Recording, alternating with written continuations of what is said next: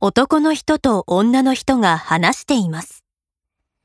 A 社から詫び状が届いたのはなぜですか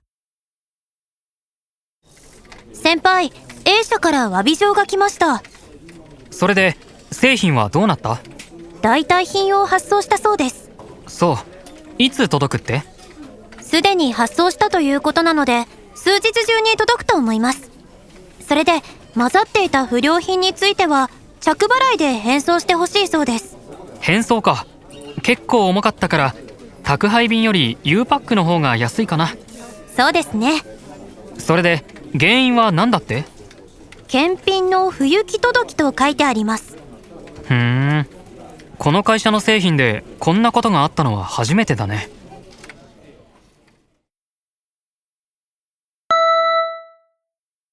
A 社から詫び状が届いたのはなぜですか